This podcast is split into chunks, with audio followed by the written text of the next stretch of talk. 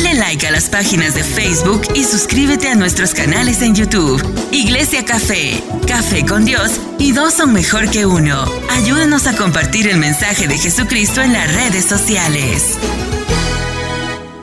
Hoy quiero hablarles del Dios de tres generaciones. Dígale que está a su lado, Dios es un Dios de generaciones. Dios no hace algo para esta generación, Dios hace cosas y vive, Dios es un Dios visionario y Él hace cosas por las generaciones y para las generaciones. Explíqueme, pastor. Bueno, de eso es que vamos a hablar el día de hoy.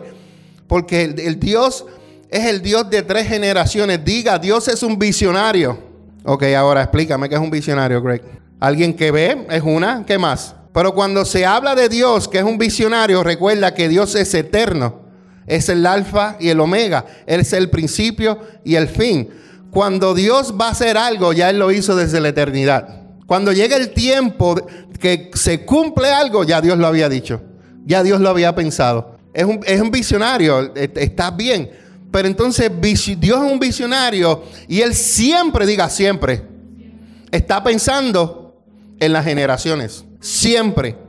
Entonces, a Él no solo le interesa, escucha bien, a Él no solamente le interesa de que tú te hayas convertido al Señor, o que, tú lo hayas recibido. A Él le interesas tú y le interesa a tu familia completo. Qué triste y egoísta serías tú. Que ya el Señor te salvó y no te preocupes ni por tu mamá, ni por tu papá, ni por tu tío, ni por tus hijos, ni por tus nietos, ni por... No, Dios no trabaja así. Porque Dios es un Dios de familia y Dios es un Dios de generaciones. Tú sabes que cuando tu vida cambia, cuando tu vida tú le entregas al Señor, entonces Dios es un Dios de generación. Dios quiere que tú seas salvo, pero que también tu esposo sea salvo, que tu esposa sea salva, que tus hijos sean salvos, que tus nietos sean salvos, que tus bisnietos sean salvos, que las generaciones tuyas sean salvas. Dios nada más no se interesa en ti, en Greg. Dios se interesa en Bárbara y Dios se interesa en sus hijos, en su nieta que viene pronto. Perdón, en mi nieta, es su hija que viene pronto y se interesa en los hijos de ellos. Lo que Greg está haciendo ahora, que está sembrando ahora, lo van a cosechar sus hijos, sus nietos y sus bisnietos. Porque es que Dios trabaja así. La semilla que Dios siembra ahora va a dar fruto. Lo que se está sembrando en Greg va a dar fruto en sus hijos, va a dar fruto en sus nietos, va a dar fruto en sus bisnietos y generaciones. Tanto que si ellos se mantienen, me mantienen en la línea de obediencia a Dios, van a ser generaciones de bendición. Entonces, usted, dígale al que está a su lado, no te conformes por ser salvo tú solamente. No te conformes, Greg, por ser salvo tú solamente. Hay que orar por tu hermano. Hay que orar por tus, por tus hijos. Hay que orar, dice pastor, pero ya mis hijos no tienen remedio. Ya, para ti no hay remedio. Porque para Dios no hay nada imposible. Leí esta mañana por casualidad porque yo no me meto a Facebook. Por esta mañana yo leí algo y yo dije, wow, yo tengo que compartir esto en Facebook. Y vine y lo, lo, hice en Canvas, un programa que yo uso, y lo subí a Facebook. Pero tú sabes que cuando tú abres Facebook, este dedito, ¿qué hace este dedito? Le gusta hacer esto. Y empecé yo así, y yo, espérate, vamos a salir de aquí. Te reprendo, dedito. Hay que, hay que someterle a este dedito, porque este dedito le gusta. Oye, lo que te quiero decir es que vi una noticia que me impactó. Y yo no sé si esta noticia es vieja o es nueva. Para mí es nueva, Greg, porque es la primera vez que la escuché. Y hay un concierto de este reggaetonero bien famoso que se llama Faruco. Y el tipo, tan inteligente, invitó a Brian Caro, el evangelista. Y el tipo tan inteligente invitó a Samuel Hernández. Y allí delante de la presencia de todos sus fanáticos, ese hombre se humilló, lloró y le entregó su corazón a Dios. ¿Por qué te digo esto? Porque años atrás, años atrás, todavía existe, hay un reggaetonero que se llama Manny Montes. Yo no sé si usted lo ha escuchado. Ese es de la vieja guardia de los primeros reggaetoneros cristianos. Y Manny Montes en una de sus canciones empezó a profetizar que Dari Yankee, que Don Omar, que Faruco, que Héctor el, el Bambino, que Voltio, todos estos reggaetoneros iban a conocer al Señor. ¿Y qué ha sucedido? Héctor el Fader, Julio Voltio, Don Omar, eh, Nicky Jam, eh, vi uno que me impactó, que yo lo veía y yo decía, Dios mío, qué clase de aparato de potestad, que era el que tenía una cruz aquí. Almighty. Y ahora ese hombre le está sirviendo al Señor y tiene, y tiene búsquela, búsquela en Almighty. No, no busque el CD viejo, busque el nuevo. CD viejo tiene unas clases de letras que tremendo. Y eso solamente lo, puedo hacer, lo puede hacer Dios. ¿Por qué yo te digo esto? Porque el poder de la, de la vida y de la muerte está en lo que tú hablas. Está en la boca. Él declaró, él profetizó y en el tiempo de Dios se cumplió. Pastor, ¿qué puedo aprender de esto? Bueno, porque tú tienes boca también. No uses la boca para bochinchar, usa la boca para profetizar sobre tus hijos. Usa la boca para profetizar sobre tu familia, sobre tu esposo. Posiblemente no veas que tu esposo esté aquí, pero como decimos nosotros, si tú te sientas aquí y esta es tu silla, yo me siento aquí y aquí no se sienta nadie porque aquí viene mi esposa, aquí viene mi esposo, aquí viene, esta fila es de mis hijos. Profetice, hable. La fe es ver aquellas cosas que aún tú no las has visto, pero las crees aquí, las crees aquí. Y cuando tú las crees, ¿tú sabes quién se une contigo? Dios. Porque la Biblia dice que sin fe es imposible agradar a Dios. Y cuando tú tienes fe, cuando tú tienes fe verdadera, dile a estas dos chicas que se estén quietas, porque dije que sin fe es imposible agradar a Dios. Uno más uno es que, y uno más cero es 1 más 0 es 1. Pero si tú multiplicas 1 por 2, ¿cuánto es? Mira esta 3. Multiplica. Multiplica. Santo, y ella es la que cuenta el dinero en la iglesia, tengo que chequearlo.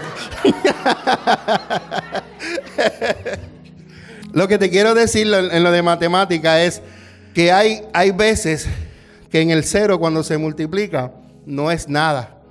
Pero cuando Dios tiene nada, Dios multiplica de la nada. Dios hizo primero a los árboles para que los árboles dieran fruto y dieran semillas para que se siguieran multiplicando. De la nada hizo Dios. Ahí se acabó el debate que la gallina es primero o el huevo es primero. No, la gallina fue primero. Porque Dios la creó. Y como Dios la creó, ya ella puso, pudo poner huevo. ¿Estamos bien ahí? Entonces, usted, por favor, ore por los familiares que no están salvos. Usted no se conforme con su salvación. Usted tiene que, por favor, orar, orar, orar, orar y orar por su familia. La Biblia dice eh, yo no sé dónde tú estás, hijo, pero tú vas demasiado de rápido. Yo todavía estoy dando la introducción. Y ya el, niño está en el final. Llévame a eso 3.15, hijo. Vamos con Abraham primero. 3.15. ¿Por qué te quiero hablar del Dios de tres generaciones? Porque aquí, en Éxodo 3.15, tú vas a ver que Moisés está dándole un mensaje al pueblo de Israel y él utiliza estas palabras. Abro mi Biblia. Éxodo 3.15, ya yo llegué. Dios también le dijo a Moisés. ¿Quién le estaba hablando a Moisés? Dios.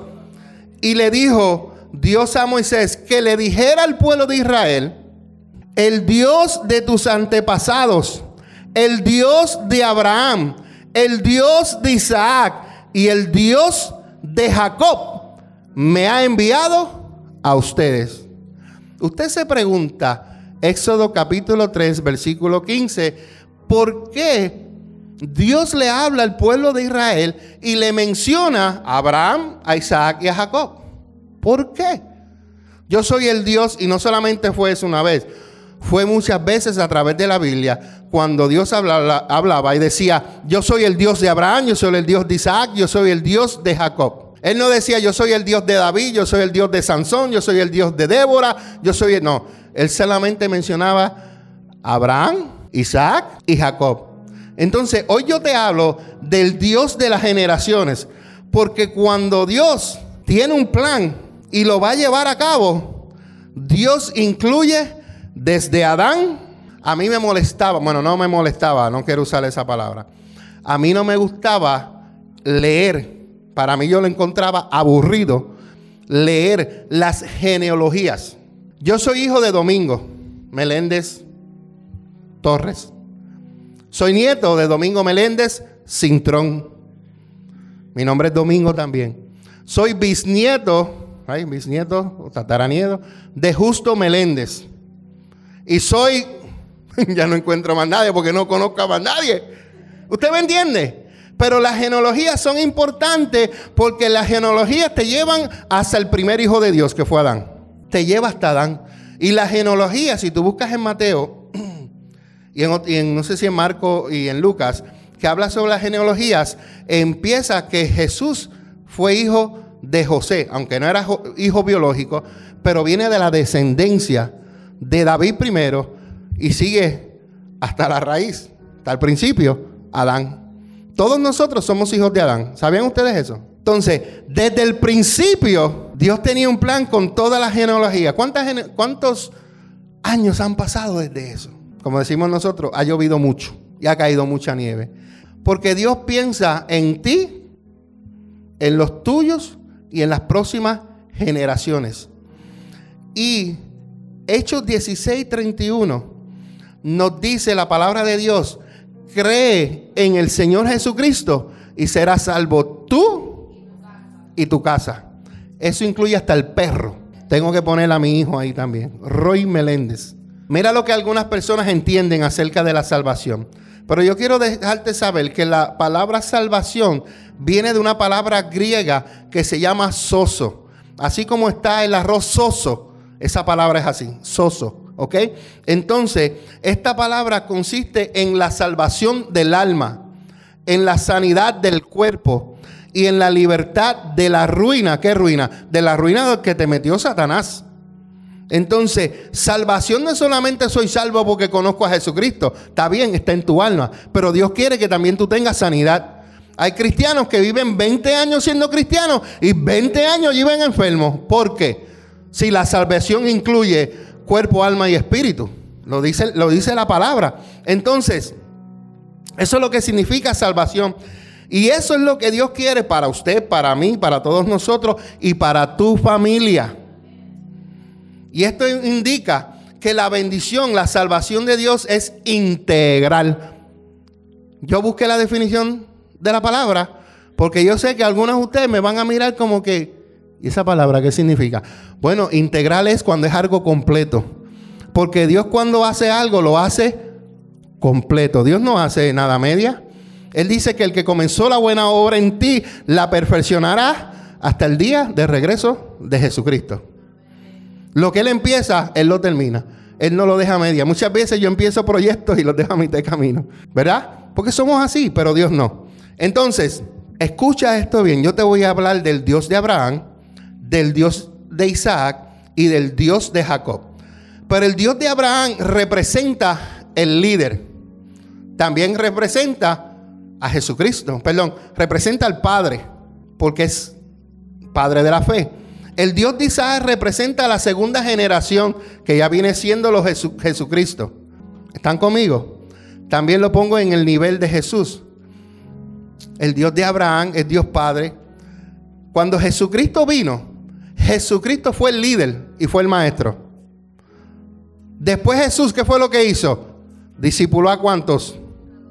A doce. Y después esos doce, ¿qué hicieron? Se multiplicaron.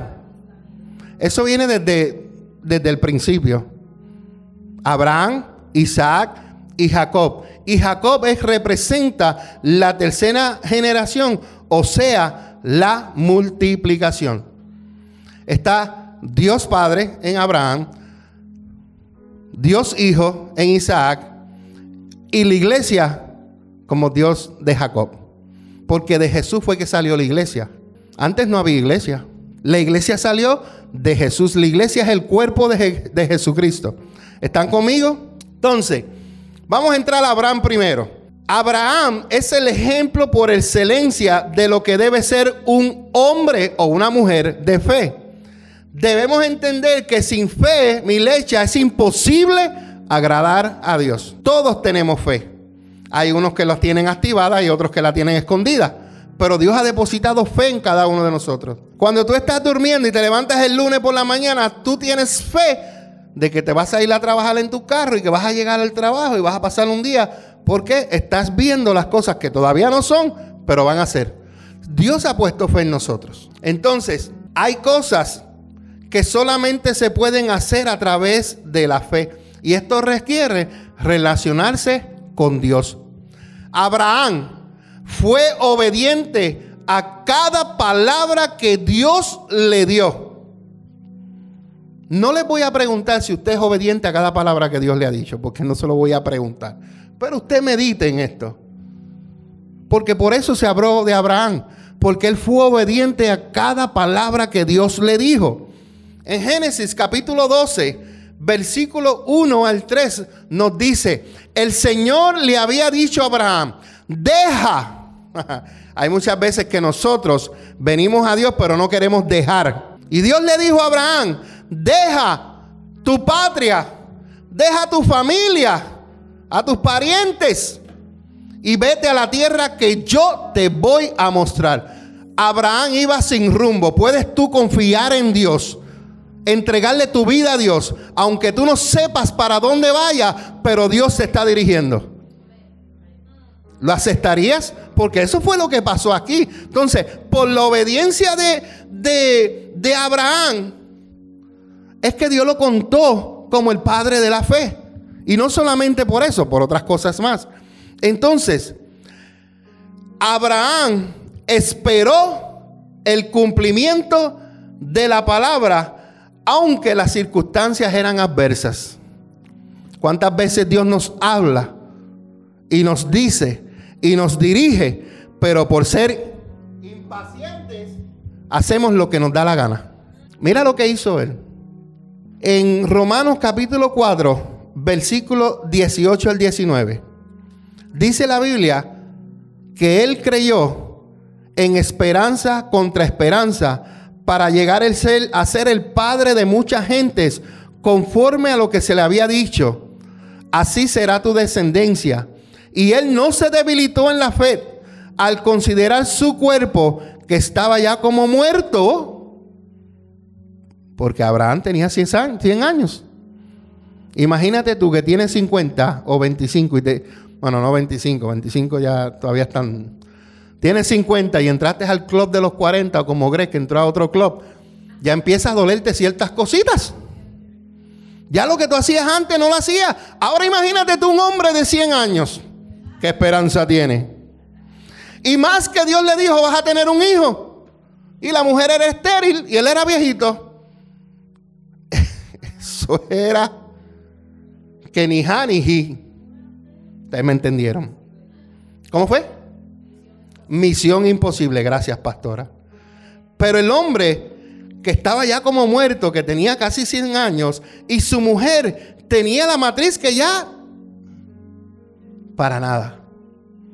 Pero cuando vemos las cosas que son imposibles, tenemos que tener la confianza en Dios, que cuando Dios te dice a ti, esto es lo que va a suceder, tú tienes que agarrar esa palabra, atesorarla en tu corazón y acordarle a Dios, Señor, tú lo dijiste, yo no lo dije, yo no lo quiero, tú fuiste el que lo hablaste. Yo le pedí un templo a Dios, no, Dios me lo dio. Él lo dijo. Como él lo dijo, yo lo creo. Si yo me hubiera antojado un templo, entonces es mi capricho, pero fue la idea de él, no la idea mía. Por eso yo creo que va a suceder. Pero va a suceder en el tiempo de Dios, no en el tiempo mío. Entonces Abraham visualizó cada estrella su descendencia. ¿Por qué? Explíqueme, pastor. Bueno, porque en Génesis capítulo 15 y versículo 5 Dios invita a Abraham a salir de su tienda, de su cabaña, y le dijo, sal afuera, sal afuera, sal afuera y mira las estrellas. Sal afuera y cuéntalas. Así va a ser tu descendencia. Yo no sé, pero cuando yo vivía en Puerto Rico, no había mucha urbanización, no había tanta luz como hay ahora. Y antes se veían las estrellas de una magnitud impresionante.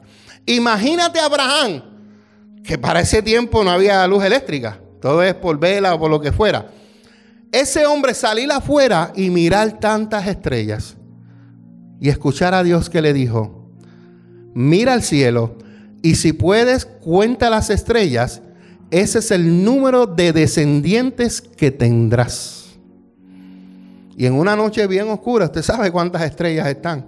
Y eso es solamente lo que los ojos naturales de usted puede mirar. Los científicos dicen que nosotros estamos metidos dentro de una galaxia. Y esa galaxia tiene otras galaxias. Y hay muchas galaxias. Imagínate cuán grande y vasto es el universo. Y Dios le dice, mira, esa es tu descendencia. Esa es tu descendencia. Por eso cuando Dios te dice a ti y te habla a ti, créelo. Porque tus ojos posiblemente lo puedan ver. Pero posiblemente tú dejaste un legado. Y ese legado es el que vas a continuar. ¿Por qué te hablo de esto? Bueno, porque David quería construirle un templo a Dios, pero Dios le dijo, no puedes hacerlo tú porque tú derramaste mucha sangre. Deja que tu hijo Salomón lo construya. Él tuvo la idea, él tuvo los planes, él tenía el dinero, pero ¿quién lo construyó? Su hijo. ¿Y qué era su hijo? Descendencia. ¿Están, están escuchándome?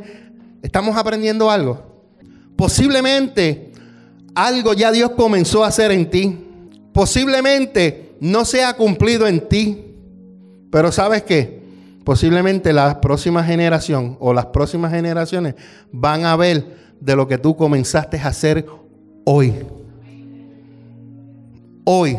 Entonces, Dios lo llevó allá, le enseñó las estrellas, pero uno de los pasos bien difícil para muchos cristianos es que a veces no queremos depender de Dios. Pueden adorar, pueden decir amén. Yo sé que esta palabra es fuerte, porque a veces queremos depender de nosotros mismos, de lo que conocemos, de lo que sabemos, y no nos ponemos en las manos de Dios y, aprendemos a depender de Dios. Mira lo que dice Génesis capítulo 15, versículo 6. Dice, está hablando de Abraham y dice, y Abraham creyó al Señor y el Señor lo consideró justo debido a su fe. Creyó. ¿Estás tú creyendo al Señor cuando Dios te habla, cuando Dios te dice, cuando Dios te confirma lo que ya te ha dicho en secreto y Él viene aquí en público y se lo deja saber a todo el mundo? ¿Estás creyendo en Dios? ¿Estás confiando? ¿Estás dependiendo por completo de Dios? Yo no dependo del gobierno. Yo no dependo de un trabajo, yo no dependo de una pensión, nada de eso yo tengo. Pero quiero que me entiendas, porque no dependemos de eso, dependemos de Dios. ¿Usted sabe cuándo nosotros hemos sido más bendecidos? En medio de la, de la tormenta, de esta pandemia, nosotros en casa le damos la gloria a Dios, nunca faltó nada. ¿Estuvimos enfermos? Sí. Pero ahí venía Dios, enviaba los ángeles a traernos comida. Siempre Dios ha proveído. ¿Por qué? Porque hemos aprendido a depender de Dios. Que a veces no nos hemos podido comer el steak que queramos, sí, pero hay jamonilla. y yo soy loco con la jamonilla y con la salchicha. Y por ahí hay uno es loco con la, con la tuna, no con el... No, no, no. Sardina. Sardina de desayuno, Señor, ayúdalo. Padre amado, debemos depender completamente de... Eh, expande tu vas. Siéntese. Dependamos de Dios. Dios hizo a Abraham padre de multitudes cuando le cambió el nombre. Génesis 17:5 dijo, y no se llamará más tu nombre Abraham, sino que será tu nombre, no se llamará tu nombre Abraham, sino que ahora será tu nombre Abraham, porque te he puesto por padre de muchedumbres de gente, y estamos hablando de descendencia. Génesis 17, 7 dice que Dios estableció su pacto con él y con su descendencia. Y eso fue lo que Dios le dijo. Yo confirmaré mi pacto contigo, con tus descendientes. Ahí estamos hablando. No solamente de él. Se trata de ti. Se trata de tus descendientes. Se trata de lo que Dios va a traer a través de ti a este mundo. De generación en generación. Y Dios le dijo, este es el pacto eterno yo siempre seré tu Dios, el Dios de todos tus descendientes. Y continúa diciendo, no sé si lo puedes cambiar ahí mismo. dale para abajo, eh, para arriba y para abajo ahí mismo. Entonces, Dios es el Dios de todos nuestros descendientes, pero algo comenzó cuando tú le entregaste la vida a Jesús. Y si tú tienes una abuelita, como la que tuvo mi esposa, que se dedicaba a orar por ella, ella no pudo ver el fruto de sus oraciones, pero aquí está ella. Y yo sé que algunos de ustedes, un tío, una tía, una abuela, una madre, ha estado orando por usted. Por eso es que yo digo, siga orando por su familia, siga orando por su esposo, su esposa, siga orando por sus hijos. Porque en el tiempo de Dios, Dios va a cumplir lo que Él ya estableció y lo que Él dijo. ¿Están conmigo? ¿Hay alguien durmiéndose? Ah, mira la mira, Chabel. Ok. El último punto de, de, Abraham para continuar con Isaac es que Dios le prometió que su descendencia poseería las puertas de sus enemigos. En Génesis 22, 7, Él le dijo que lo iba a bendecir 22, 17, hijo. Hijo, están escritos ahí. De cierto te bendeciré y te multiplicaré tu descendencia como las estrellas del cielo que tú no las puedes contar. ¿Hay alguien que ha tratado de contar las estrellas? Eso es como ponerte a veces a contar el tren que pasa por aquí. Nos cansamos de contar. Hay veces que son cortitos, pero hay veces que tú dices 98, 90. Ah, ya no voy a contar más nada. Así Dios le dijo, cuenta tu descendencia que no vas a poder contarla como las estrellas del cielo y la arena a la orilla del mar. Tus descendientes conquistarán las ciudades de tus enemigos. Eso es lo que le prometió Dios a Abraham. Luego de eso, Abraham tuvo un hijo que se llamó Ismael. Ismael, aunque no era el hijo de la promesa, también Dios lo utilizó. Porque en un futuro, en Génesis, no sé, 22, 23, aparece un personaje que se llama José, que los hermanos, creo que hablamos de eso la semana pasada, los hermanos lo vendieron y vinieron quienes? Los ismaelitas. Aunque posiblemente al principio cuando tú leíste, wow, qué error cometió Abraham. No, no fue error, porque para Dios no hay errores. Dios hace las cosas perfectas. Porque si no hubiera salido Ismael, ¿quién hubiera rescatado a José? Los descendientes de Ismael fueron los que los rescataron para el plan que Dios iba a llevar a cabo con José en Egipto, para que después en Egipto se multiplicaran, para después que pasaron 400 años, Dios dijo, los voy a llamar de Egipto, porque era una profecía que se había hecho, y Dios los llamó de Egipto. Pero entonces, el segundo hijo que tuvo Abraham se llamó Isaac, y ese sí era el hijo de la promesa, porque ese fue el que Dios le dijo, te voy a dar un hijo tuyo y de ella. Porque el hijo de el primero, Ismael, fue el hijo solamente de Abraham, no fue de Sara. Fue de la, de la sirvienta de ella. El Dios de Isaac es la segunda generación. ¿Ok? Cintia es la madre de Milecha. So, Milecha es la segunda generación. Milecha, cuando tenga sus hijos, va a ser la tercera generación. Y seguimos bajando. Entonces, la segunda generación representa el gobierno de los doces. Es cuando el líder logra reproducirse. ¿Cuántos de ustedes se han reproducido? Yo me he reproducido. Gracias a Dios tengo cuatro hijos. Gracias al Señor. Dos, dos varones y dos hembras. El primer hijo de Abraham fue Ismael. Y Ismael disfrutó de las bendiciones de su papá. ¿Cuántos de ustedes han cogido herencias de su papá? ¿Cuántos de ustedes han cogido bendiciones de tu papá? Todos. Yo me vine a coger una herencia cuando mi mamá se murió, pero aprendí mucho de ella. Muchos valores, muchos principios. Eh, una mujer que le servía al Señor, que siempre nos invitaba cuando era el Día de las Madres. Y como a, a mí y a mis hermanos nos gusta comer, ahí estábamos nosotros. Íbamos a la iglesia por los peces. Yo no te voy a mentir, era así. Aunque yo le servía al Señor, yo iba porque qué alegría le daba a mi mamá que sus tres hijos varones y su niña estuvieran en la iglesia en el Día de las Madres. Hermoso para ella. Qué alegría le daba a mi mamá que en la fiesta de Navidad quisieran sus hijos estuvieran allí. Y nosotros le dábamos esa alegría, aunque no íbamos el resto del año, pero en los momentos especiales estábamos ahí con ella. Y yo sé que las semillas que se sembraron dieron fruto, porque aquí está Mingo. Y yo sé que aunque a mis hermanos todavía no sirven al Señor, yo sé que Dios está trabajando con ellos. Yo sé que Dios los está tocando. Yo sé que Dios está haciendo algo en ellos que en un momento yo los voy a ver sirviéndole al Señor y a su descendencia. Amén.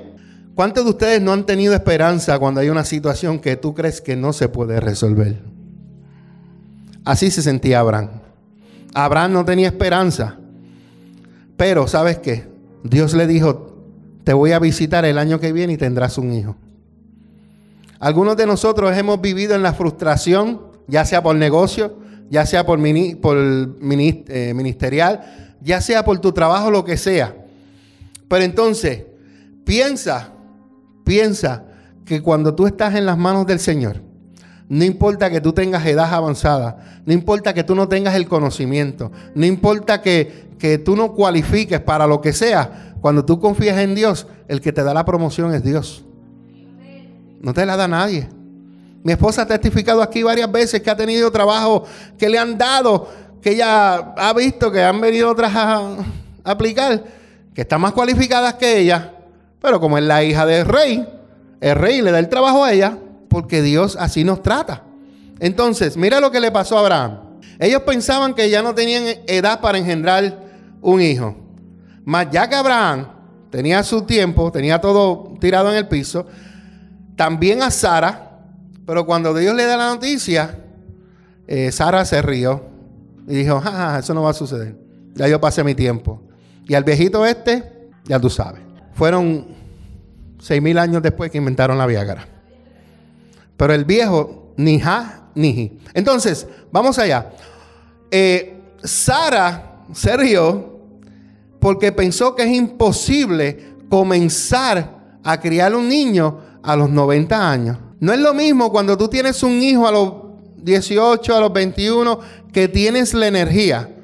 Cuando a la pastora le tocó dar a luz a Daniela a los 35, 35, no era la misma energía que tenía cuando dio los gemelos. Imagínate tú a Sara a los 90 años. ¿Qué energía iba a tener esa mujer? Pero sí, Dios siempre le envía ayuda.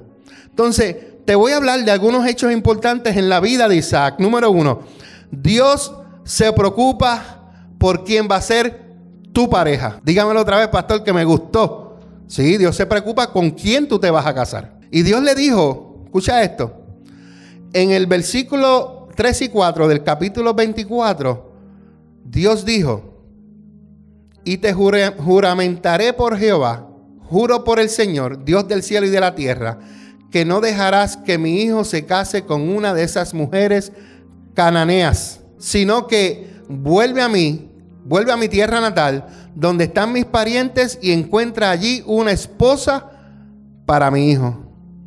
Eso es lo que Dios puso en el corazón de Abraham.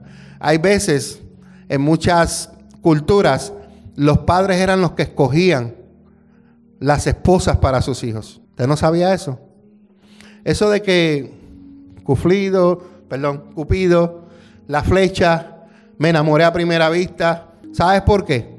Porque los padres miraban de dónde venían, de dónde era la familia. Por eso es que a veces nuestros padres nos, nos dijeron, no te cases con fulana, no te cases con fulano. Y nosotros porque teníamos el corazoncito lleno que nos hacía pum, pum, pum, pum, ¿qué sucedió? El hombre te salió abusivo, el hombre era un vago, el hombre era aquello. ¿Por qué? Porque no cogimos los consejos de nuestros padres. Entonces, Dios, como Padre que es de nosotros, Él se preocupa con quién tú te casaste, o perdón, con quién tú te vas a casar. Abraham le dijo a su siervo Eliezer, consigue para ti un hijo, para mi hijo, una mujer buena. Dios mira al hombre y a la mujer como un solo ser, pero para, e, para que eso sea posible, entre ellos debe haber armonía espiritual y cultural. A eso se refiere Pablo cuando expresa que no debemos unirnos en yugo desigual. Un yugo desigual es, por ejemplo, la pastora, levántese que veo que se está durmiendo. Mentira, eso es broma. Ella está escribiendo. Imagínate que la pastora y yo hubiéramos comenzado nuestra relación, pero entonces ella quiere caminar para allá y yo caminar para acá. ¿Qué tipo de relación es esa? Eso es un yugo desigual. Cuando tú te unes a una persona, ahí dice de cultura, yo soy puertorriqueño, ella es colombiana, pero también ella eh, se crió varios años en Puerto Rico. También su primer esposo o compañero fue dominicano. Eso el día tiene lo de nosotros, ¿verdad? Las raíces del Caribe. Entonces, ¿qué sucede con nosotros? Que cuando comenzamos a caminar, tenemos que ir caminar qué? Apriétalo, caminen juntos ustedes también. No podemos andar dos juntos, dice la Biblia, si no estamos de acuerdo. No funciona. Entonces, el yugo desigual lo que hace es que una persona, como es egoísta, piensa en los planes de él, pero no piensa en los planes de nosotros. Les voy a decir algo muy fuerte. Cuando tú te casaste, tú le entregaste todo a tu esposa y a tu esposo. Y eso incluye cuando tienen relaciones íntimas y la cuenta del banco. Porque hay muchos que eh, viven íntimamente son uno en la intimidad, porque cuando tú te unes a la mujer, el hombre y la mujer son uno. Pero la cuenta de banco no es uno. Lo tuyo es tuyo y lo mío es mío. Y como dice la pastora, en falta de broma, lo que es mío es de ella y lo que es de ella es de ella. Pero eso lo dice de relajo. Pero nosotros tenemos una cuenta. Yo tengo mi cuenta, ella tiene su cuenta y juntos tenemos nuestra, nuestra cuenta que se llama Joint Account. Y ahí es donde está el dinero y es donde pagamos. Si ella quiere un dinero para Shane, pues ella lo, ella lo transfiere a su cuenta. ¿Por qué? Porque no podemos ser uno en la intimidad y ser diferentes en otras áreas de nuestra vida. Tenemos que estar juntos en todo y caminar juntos, porque si tú no piensas así, tienes una relación de yugo desigual porque no tienen la misma mentalidad. Hay hombres que tienen dinero guardado a escondidas de la mujer. Hay mujeres que tienen dinero escondido. ¿Qué fue? Yo estoy hablando de lo que, lo que se me está diciendo el espíritu a la mente. Hay hombres y hay mujeres que tienen dinero escondido y no debería ser así. ¿Tú sabes por qué tú lo haces? Porque no tienes confianza en tu pareja. Simple, ¿verdad? Cuando tú tienes la confianza absoluta en tu pareja, todo lo tuyo es mío y todo lo mío es tuyo. La Biblia dice aún esto, el cuerpo de la mujer me pertenece a mí y mi cuerpo le pertenece a ella. No sé por qué Dios me traje aquí, porque esto no es de matrimonio, no es una conferencia. Pero Dios está hablando. Porque cuando yo tengo deseos de mi mujer, yo tengo que ir a mi mujer. Cuando ella tiene deseo de su macho, de su galán, ella viene a su macho. Porque mi deseo tiene que ser al de ella y el de ella hacia mí. Por eso es que hay mucha gente por ahí fantaseando. Que están con una persona, que tontos, qué locos somos tú y yo. Estando, te lo sabes completito, Señor Padre, libérala. No, yo también me la sé porque yo era DJ. Y por eso la traigo. Y no debe ser así. Hay personas que dejan una relación, no pasa ni seis meses ni un año y ya están con otra persona. Y el problema es que todavía no han sanado las heridas. Todavía no han sido libres. Entonces, cuando llegan a esta relación, gracias mi amor, puedes sentarte. Cuando llegan a esta relación, traen toda la basura que tenían allá. Y empiezan a comparar a esta persona con esta persona. Y no debe ser así. Me gusta José José, o me gustaba porque ya no me gusta. Cuando decía, ya lo pasado es pasado, no me interesa. Ahora me enfoco en lo que tengo ahora y hacia dónde voy con la persona que Dios me ha dado a mi lado. Porque hay un refrán, no sé si suena fuerte para ustedes. Lo que se echó en la basura, se echó en la basura porque no servía. Y hay gente que van a recoger lo que votaron. Si lo votaste porque no servía, sigue adelante. Y Dios se preocupa por la persona o por tu cónyuge. Lo próximo que Dios se preocupaba, que es algo, voy a hablarte a ti, a Greg y a, a Bárbara, la, y a Richie y a, y a Eileen. La unción que Dios deposita en nosotros, como pastores, como ministros, como líderes, esa unción ¿Tú sabes quién se la va a recibir? Nuestros hijos. Por eso que la unción de Abraham, las bendiciones, las posesiones, todo lo que tenía Abraham, ¿quién la recibió? Isaac. Después, las bendiciones que tenía Isaac, ¿quién los recibió? Sus gemelos. Esaú y Jacob. Aunque Jacob se la robó, ¿verdad? Pero entonces, lo que Dios deposita en ti, cuando tú partas al Señor, eso, eso lo van a recibir tus hijos. Piense, esto no es de usted solamente, esto es de tus generaciones. Por eso es que Dios decía, yo soy el Dios de Abraham, yo soy el Dios de Isaac, yo soy el Dios de Jacob. ¿Por qué se le presentaba así? Dios es un Dios de descendencias. Dios quiere hacer grandes cosas con tus descendencias. Igualmente con Fabiola y con Jason, con sus hijos y con la niña que pronto viene. Génesis 25:5 nos dice que Abraham dio todo cuanto tenía a su hijo Isaac. Tú sabes lo que tú haces cuando tú te entregas al Señor. Tú le tú lo que haces es que le estás facilitando el camino a tus hijos, porque lo que tú pasaste cuando no conocías al Señor, tus hijos, porque se criaron y crecieron conociendo a Dios, ellos no van a pasar por los tormentos que tú pasaste. ¿Cuántos? ¿Cuántos?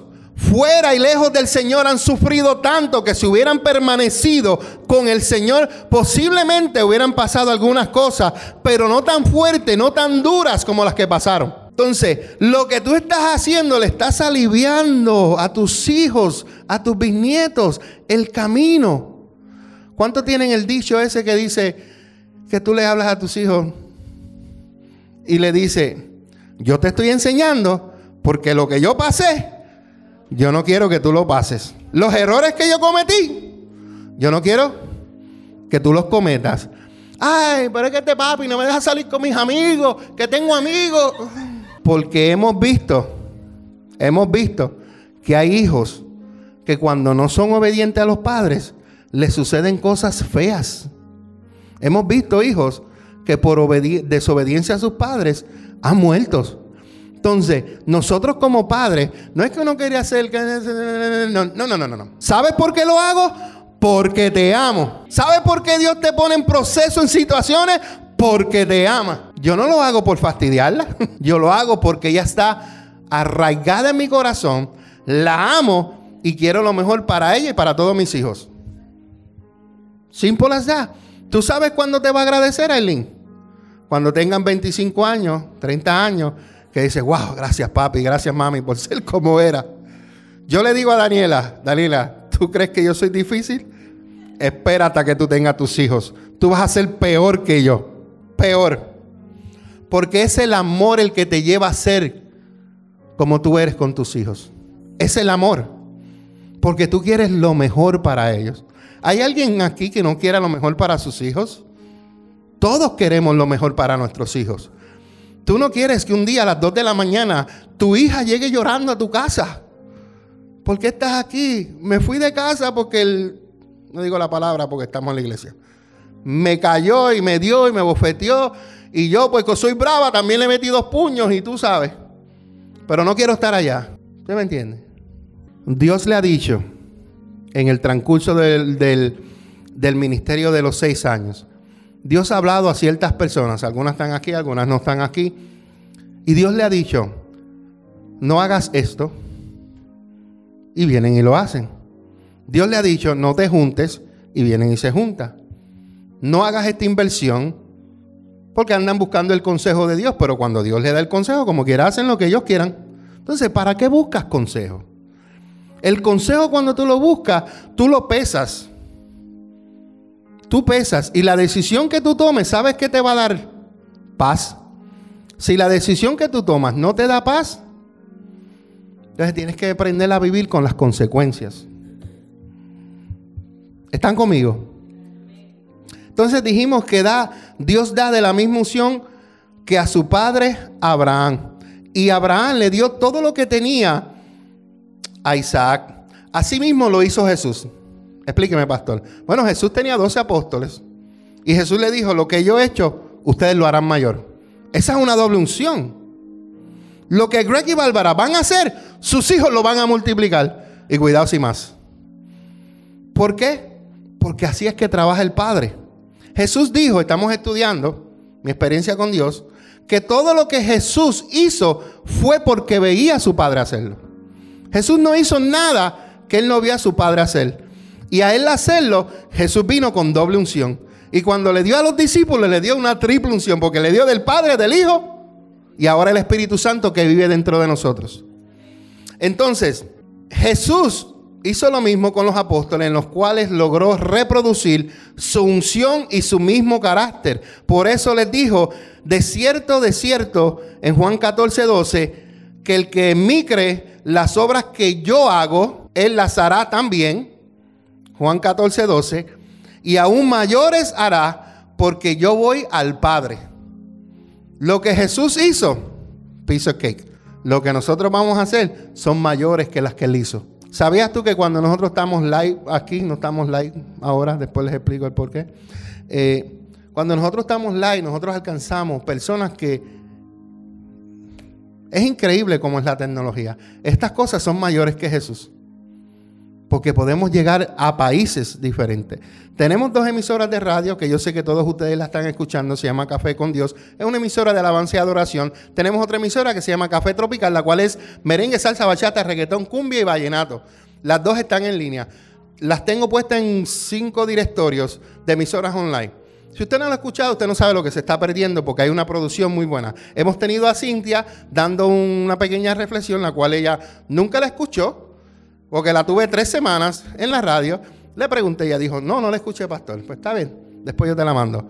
¿Qué te quiero decir? Que a través de estas emisoras de radio, nosotros hemos entrado a Portugal, a Gran Bretaña, a Finlandia, hemos, hemos ido, eh, eh, vamos por acá, eh, hemos entrado a South África, hemos entrado a Guatemala, hemos entrado a Nicaragua, hemos entrado a Honduras, hemos entrado en Brasil, hemos entrado en Panamá. Entonces, de la sala de mi casa.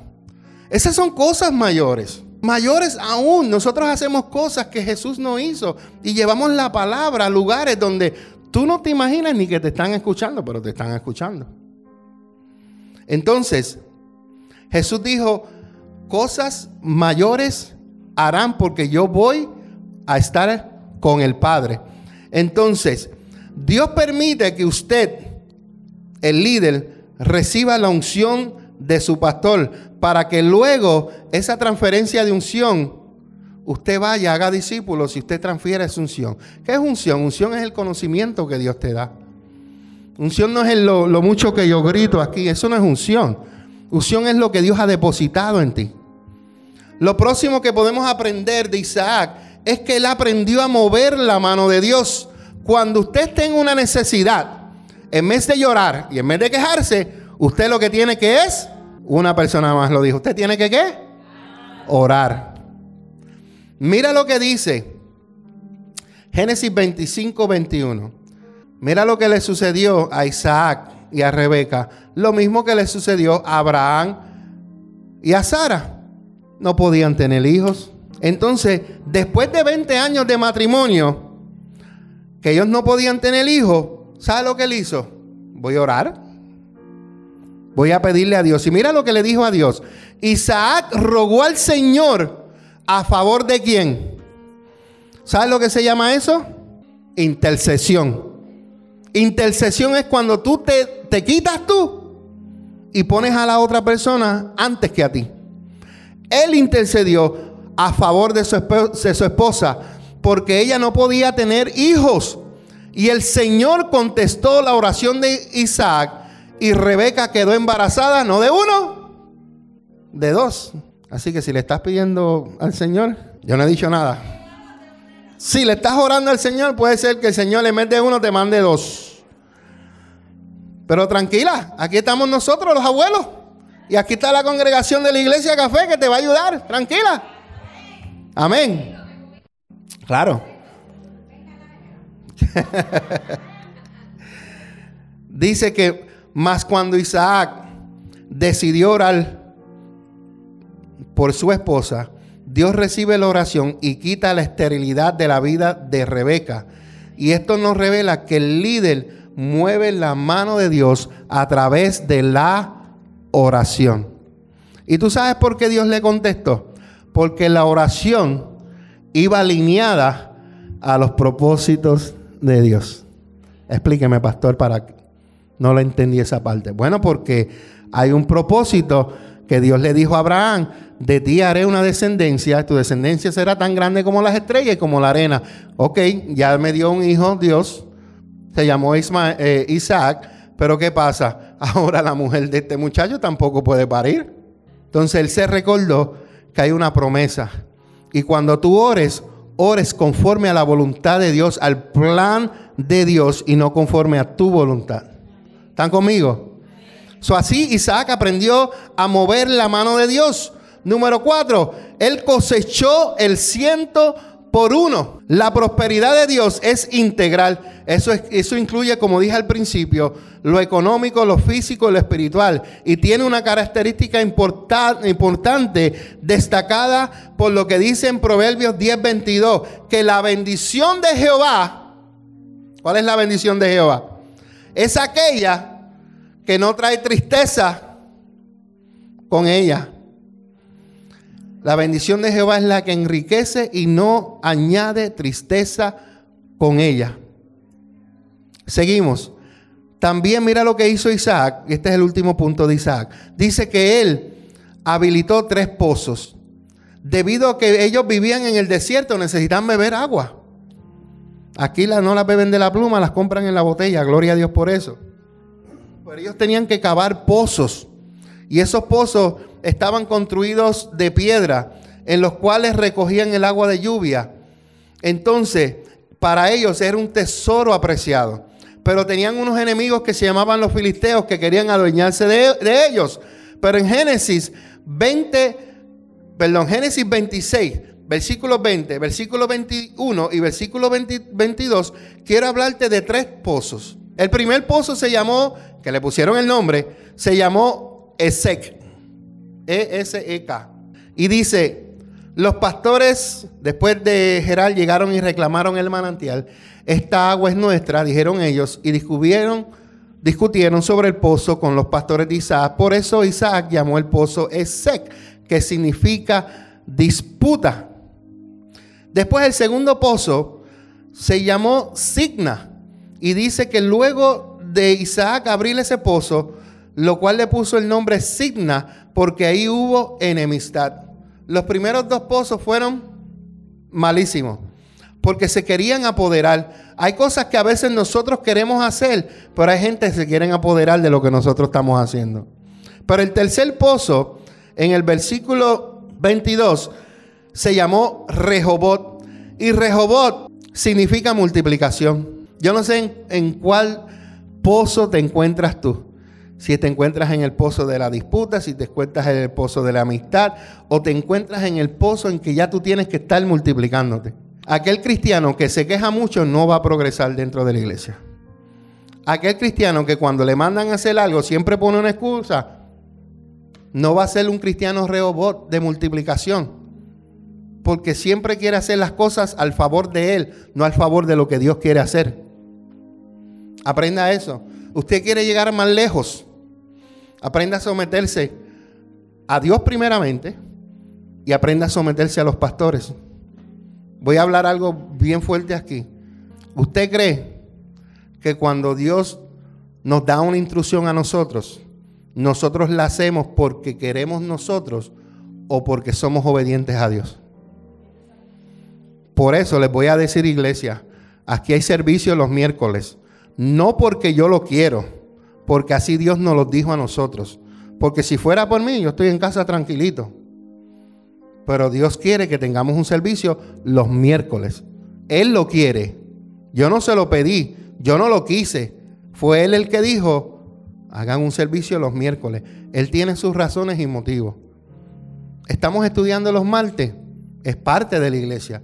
Y si nos esforzamos para los martes, tenemos que esforzarnos para los miércoles, tenemos que esforzarnos para los domingos, porque así Dios lo quiere. Aprenda que el que manda en su casa Y el que pone las reglas en su casa, ¿quién es? Qué revelación. Yo pensé que iban a decir yo. Qué bueno que están aprendiendo. No sabes lo que me alegro. Que estén agarrando el mensaje. Porque eso no, esto no se trata de nosotros. Esto se trata de Él. Amén. Entonces, aleluya. Vamos a terminar este mensaje. Me falta hablar de Jacob, pero lo voy a hacer un poquito más rápido. Hablamos del Dios de Abraham, del Dios de Jacob y ahora del Dios de Isaac y ahora vamos a hablar del Dios de Jacob. La Biblia relata que Dios a través de Isaac le dio a Jacob, también Esaú, y, pero le dio Dios a Jacob una bendición completa. Diga, lo que Dios te quiere dar es completo.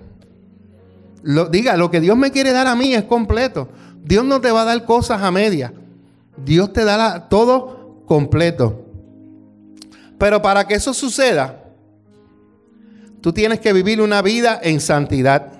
Mm. Y hay mucha gente que no quieren vivir. ¿Qué es santidad, pastor? Explíqueme porque esa palabra yo no la entiendo. Santidad es que tú vivas para Dios. Santidad no significa en la forma que tú vistes, que si falda, que si pelo, que si maquillaje. No, no, eso no es santidad. Eso son cosas que el hombre ha establecido. Santidad es que tú vivas una vida en relación con Dios. Santidad es una vida que tú, que tú vivas una vida para Dios, con Dios y para los propósitos de Dios. Eso es santidad. Que estés apartado para Dios. Cuando nosotros aprendemos a pasar tiempo en la presencia de Dios, nuestras ropas se impregnan de la fragancia celestial.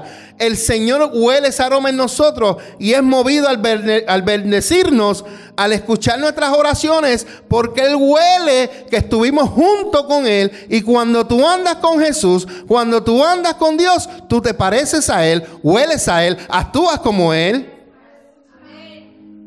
¿Qué le dijeron? aquellas personas que estaban crucificando a Jesús, cuando vieron a algunos de los discípulos, le preguntaron a alguien que dijo, nunca te voy a negar. Tú te pareces a aquel que está allí. Cuando tú andas con Jesús, tú tienes que parecerte a Él. Cuando tú vas a la presencia de Dios, tú tienes que parecerte a Dios. Cuando tú vas a la presencia de Dios, tú tienes que oler a Dios. Por eso es que el enemigo cuando tú entras a la presencia de Dios, no se atreve a acercarse. Si tú no andas en presencia con Dios, si tú no andas ahí, el, pues ¿sabes por qué? Porque ellos huelen la fragancia de Dios. Ellos huelen que tú estuviste ahí. La Biblia dice esto, escuchen ustedes allá atrás. Que Dios aborrece al orgulloso, pero levanta al humilde. ¿Y tú sabes qué significa cuando tú vienes a la presencia de Dios y te arrodillas? Humildad. Porque ya no vivo yo, sino que Cristo vive en mí. Yo entrego todo a Él y ahora no soy yo, ahora es Él. Cuando yo hablo, yo tengo que hablar como Cristo. Cuando yo actúo, Jesús, no. Yo tengo que hablar como Cristo. No te estoy regañando, es porque me salió Jesús. Cuando tú actúas, Tienes que actuar como Cristo. Hay veces que la vieja tú o la vieja India quiere salir. ¿Verdad, Eileen? ¿Verdad, Cintia? ¿Verdad, Bárbara? Que hay veces que la vieja yo quiere salir. Pero ¿sabes qué?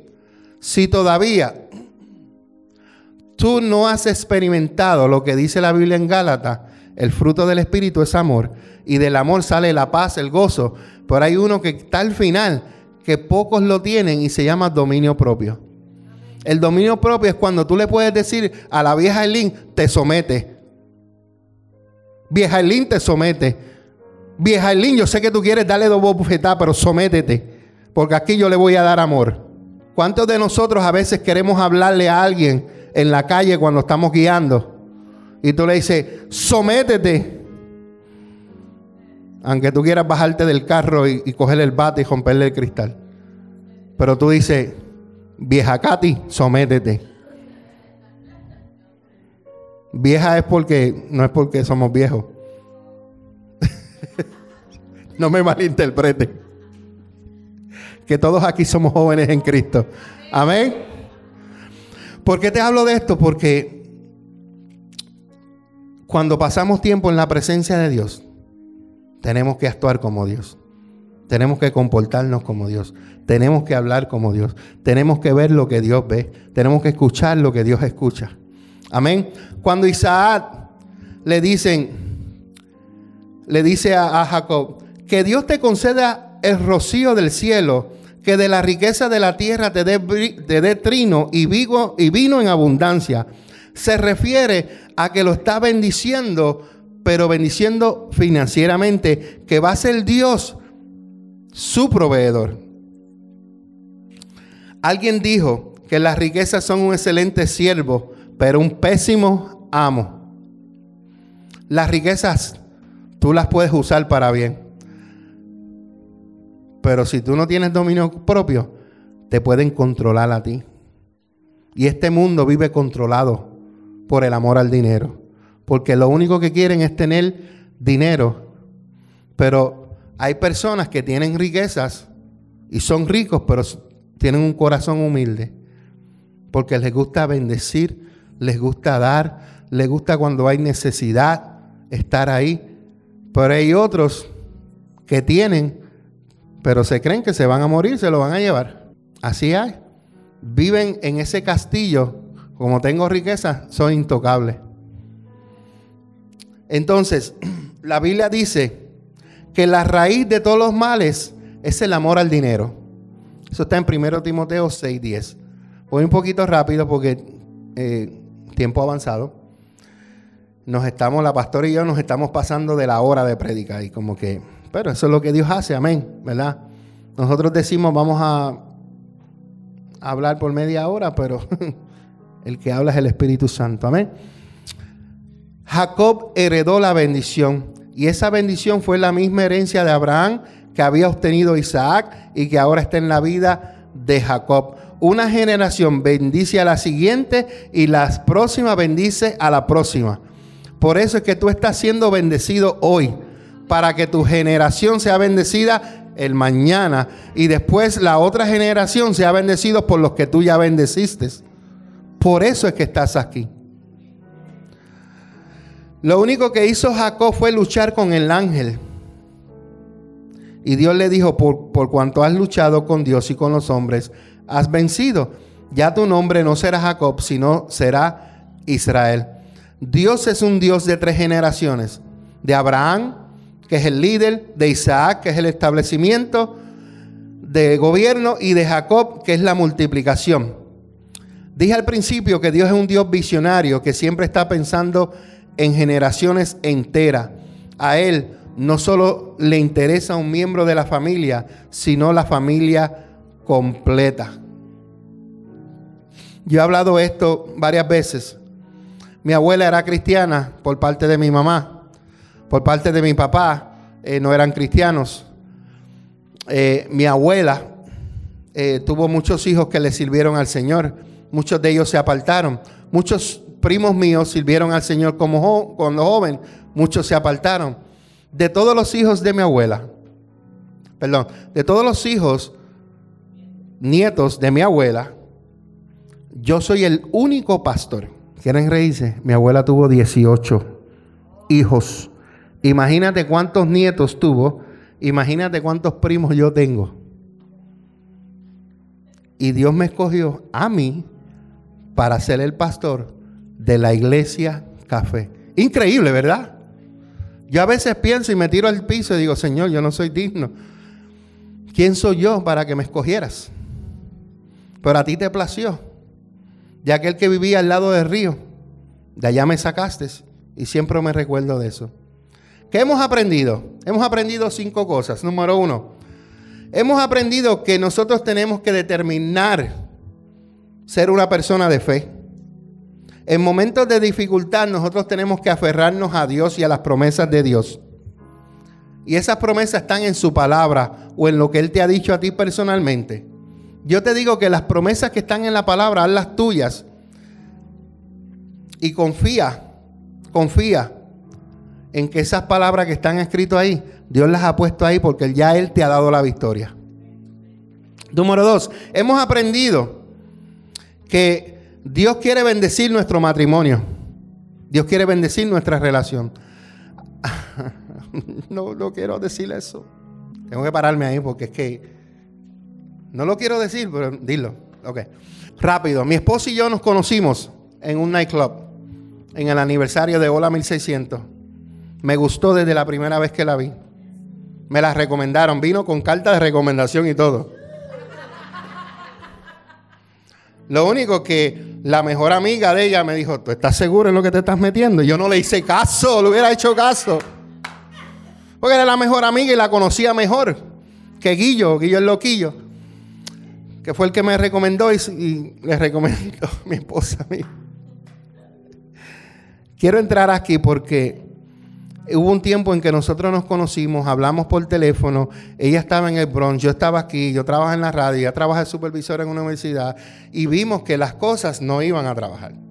Porque yo no iba a dejar mi trabajo en la emisora, tampoco iba a dejar su trabajo de supervisor, de supervisora, pero ¿qué pasó? Pasó en que dejamos de, de comunicarnos. Voy a Puerto Rico, allá me encuentro la primera novia mía de esos amores de de jovencito, que era la hija de pastora cuando yo estaba en la iglesia y pues como ella estaba sola, yo solo, tú sabes que dos solos se hacen planes. Y yo dije, pues, vamos a comenzar esto y vamos para, te traigo para Pensilvania. Pero después apareció ella otra vez. Se metió papá, como dicen los pentecostales. Se metió, eso es de Dios. Pero ¿qué sucede? Ya yo había hecho planes. Pero los planes míos no eran los planes de Dios. Escuche bien. Lo que yo quería no era lo que estaba alineado a los propósitos de Dios. Porque ¿quién está sentada hoy aquí? Porque era el plan de Dios. Hay veces que tomamos decisiones sin consultarlas a Dios, pero Dios me dice, papá, ya es el tiempo que tú regreses y esta no es la persona que yo quiero a tu lado, yo quiero a la profeta María al lado tuyo. ¿Por qué te digo esto? Porque no me pongas más nervioso de lo que estoy. Porque quiero decirlo con detalle. Ella regresa, no con tanto detalle, con detalle, pero no tanto. Ella regresa un febrero 25, que es el día de nuestro aniversario. Un año después nos casamos. Ok, pero déjame pararlo ahí. Cuando ella regresa al picture, a la foto, ella me va a buscar a donde yo estoy trabajando. Estoy en una discoteca o una barra, lo que sea. Estoy tocando y ella aparece. Y desde esa noche hasta el día de hoy. Entonces, ¿qué sucede? Llega un momento en que yo tengo que tomar decisión. ¿Verdad que es fuerte? Ella era una stalker, ¿right? ¿Cuántas mujeres le han revisado el teléfono a sus maridos? Sea honesta, levante la mano. Gracias. Yo pensé que mi esposa era la única. Eso me siento en paz. Tengo paz.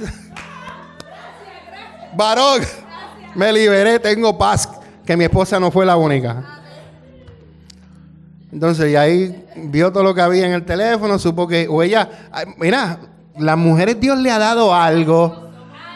Tiene un, las mujeres tienen algo que Dios le ha dado. Discernimiento ahora en el mundo espiritual. Anteriormente, pues el sexto sentido, como se decía. Que ella sabía y le huelía como que yo estaba pichando por otro lado. Y me confrontó porque se metió en el teléfono. Y vio. Y yo ahí, pues yo dije, bueno, Señor, ¿qué hago? Este. Había una novela que a mí me gustaba mucho. Dos mujeres y un camino. que venga. Que yo no veo novela. Te estoy hablando, esa novela es viejísima, como de los 90, ¿verdad? Por allá abajo. Dos mujeres y un camino. Entonces, pues me tocó en que yo tuve que tomar una decisión. Yo digo, Señor, ¿qué hago? Ya aquella muchacha había vendido casi todo, ya había dado su carta de renuncia que iba a venir para los Estados Unidos, todo estaba preparado. Y yo digo, wow, Señor. Tuve una conversación con ella, le dije, después la linda me dijo que estaba embarazada. Y yo no lo creí porque en, conversaciones ella ya me había dicho que estaba operada, which is okay with me. Y milagro de Dios que está preñada. Pero era mentira. Pero Dios me guió a tomar una decisión a la cual estaba alineada a la voluntad de Dios. ¿Sabes lo primero que hizo mi esposa? Cuando comenzamos, nos, empezamos a convivir, después nos casamos a los seis meses. Esa mujer sabia dijo, vamos a buscar de Dios. Porque ella dijo, vamos a buscar de Dios. Porque yo era apartado, ella era apartada. Y dijo, vamos a buscar de Dios. Y nos agarramos de Dios y por Dios estamos aquí. Hoy yo te cuento que yo estoy aquí, pero es por Dios. Yo no lo cuento porque yo la amo demasiado, ella me ama demasiado, no. Yo estoy aquí por Dios, porque Él me ayudó. Yo tenía paciencia, pero con ella Dios me ayuda a, a ponerla en práctica, a tolerarla, a amarla. ¿Sabes por qué? ¿Sabes qué yo aprendí, varón? Yo aprendí a amar a mi esposa de la misma manera que Jesucristo me ama a mí. Jesús me, me, me acepta a mí con todo. Y yo tengo que aprender a amar, no solamente a la pastora, sino a todos ustedes con amor, como me ama Jesús. Y es importante que usted ame a su pareja, ame a sus vecinos, ame a aquellos que están en el trabajo que son un poquito difíciles. Que a veces uno lo que quiere es pasar por al lado del cajo y no me diga que usted no lo ha pensado. La pastora me contó una historia que un día vino, le pegó Crazy Glue, fue a la llave a la cejadura. Y yo dije, wow, tú eras bien buena, mi amor. Yo nunca hice maldades así. Tuve que, que parar ahí porque el Espíritu Santo me llevó ahí. Porque Dios quiere bendecir nuestro matrimonio. Y nosotros tenemos que tomar la decisión de hoy de que nuestro hogar, nuestro hogar, tiene que ser modelo para las familias que nos rodean. Si tú no eres un modelo donde tú vives, en tu apartamento, en tu casa, en donde están los, que viven muchos apartamentos ahí, eh, no puedes invitar a alguien a la iglesia si tú no eres un modelo. Si tú invitas a alguien a la iglesia y lo que hace es gritándole a, tu esposo, a tu esposa, a decir, ¿para qué yo voy a la iglesia si a cada jato te oigo por la pared gritándole a, tu, a tu marido o a tu esposo? ¿Están conmigo? Hemos aprendido determinar abrir los pozos de la multiplicación en nuestro ministerio. Entonces usted tiene que comenzar a ser formado para que usted después pueda formar a otros, perseverar en la fe, ganar la batalla en oración y conquistar a aquellas personas que Dios le va a poner en su camino. Hemos aprendido que tenemos que decidir tener una vida de santidad y nosotros determinamos pasar mayor tiempo en la presencia de Dios y menos en TikTok o Facebook. Tengo que mencionarle eso. Porque es que yo veo tanta gente perdiendo tiempo. Mira, cualquiera diría tanta gente, lo único que veo es a Fabiola y a Jason en casa. Pero. Sí, porque cuando. No, no, no. No, no, no. No es acerca de eso. Es que es como si yo estuviera en, en un mundo impuesto que veo la gente. Pero cuando tú caminas, cuando tú guías, cuando tú ves gente en la calle, ¿Qué es lo que tú haces? ¿Qué es lo que tú ves que ellos están haciendo? Teléfono. Mira, caminan así con un zombie. Dios mío, vete al mall para que tú veas. Pasa una hora y dime lo que yo te estoy diciendo es cierto. Porque eso es lo que está haciendo eso. Entonces, necesitamos pasar más tiempo en la presencia de Dios. Yo creo, yo creo, yo no te estoy prohibiendo que tú veas series de Netflix, que no estés en el teléfono, pero tenga una vida balanceada. Cuando tu esposa te habla, deja el teléfono al lado y escúchala. Cuando tu esposo te habla, deja el teléfono al lado y escucha. No, gracias, me estás tirando fotos, mi amor. Ya lo sé. Porque después tu esposo o tu esposa te pregunta, eh, vamos, vístete que vamos. Y tú dices, ¿para dónde? Pues, pues si yo te dije dos días atrás y tú me dijiste que sí. ¿Cuándo? Porque estaba en el teléfono. Por sacártelo de encima, dijiste que sí. Y sin saber a lo que dijiste que sí. Mi amor, levanta la mano. ¿Acaso es a nosotros nada más que nos pasa? Pasa a todo el mundo. Preste atención a sus hijos, preste atención a su pareja, preste atención a cuando le estén hablando, preste atención. Y lo último, lo último que aprendimos es que Dios nos quiere bendecir con una provisión financiera. Así que usted no se conforme con una vida de escasez. Declare que las riquezas que Dios le dará, también esas riquezas son para bendecir a otros, no es para ustedes. Los come solos, dominicanos aquí hay. Come solos. Así es que se le dice a los que se quieren Come solo. Esa es la palabra que andábamos buscando en Café con Dios aquel día. Come solos. Que todos se lo quieren comer ellos. No les gusta compartir. Sí, sí, es come solos. Entonces, usted tiene que declarar que Dios le dará riquezas para bendecir a otros y que usted va a ser un canal de bendición. Recuerde, las bendiciones que Dios te da es para que tú puedas usarlas, pero también para que tú puedas bendecir a otros. La bendición no es solamente para ti, es para que tú puedas compartir.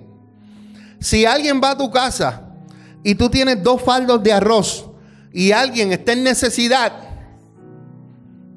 Dios te dio dos, da uno, que después Dios te va a mandar más.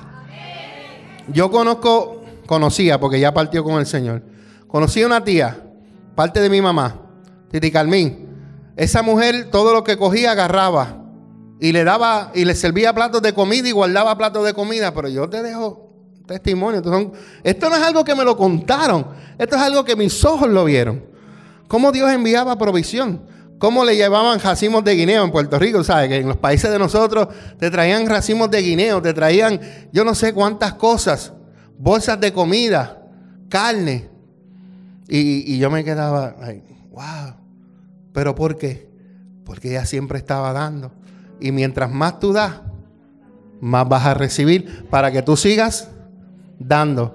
Hay veces, hay veces, escucha bien, hay veces que ella daba lo que tenía y se quedaba con nada.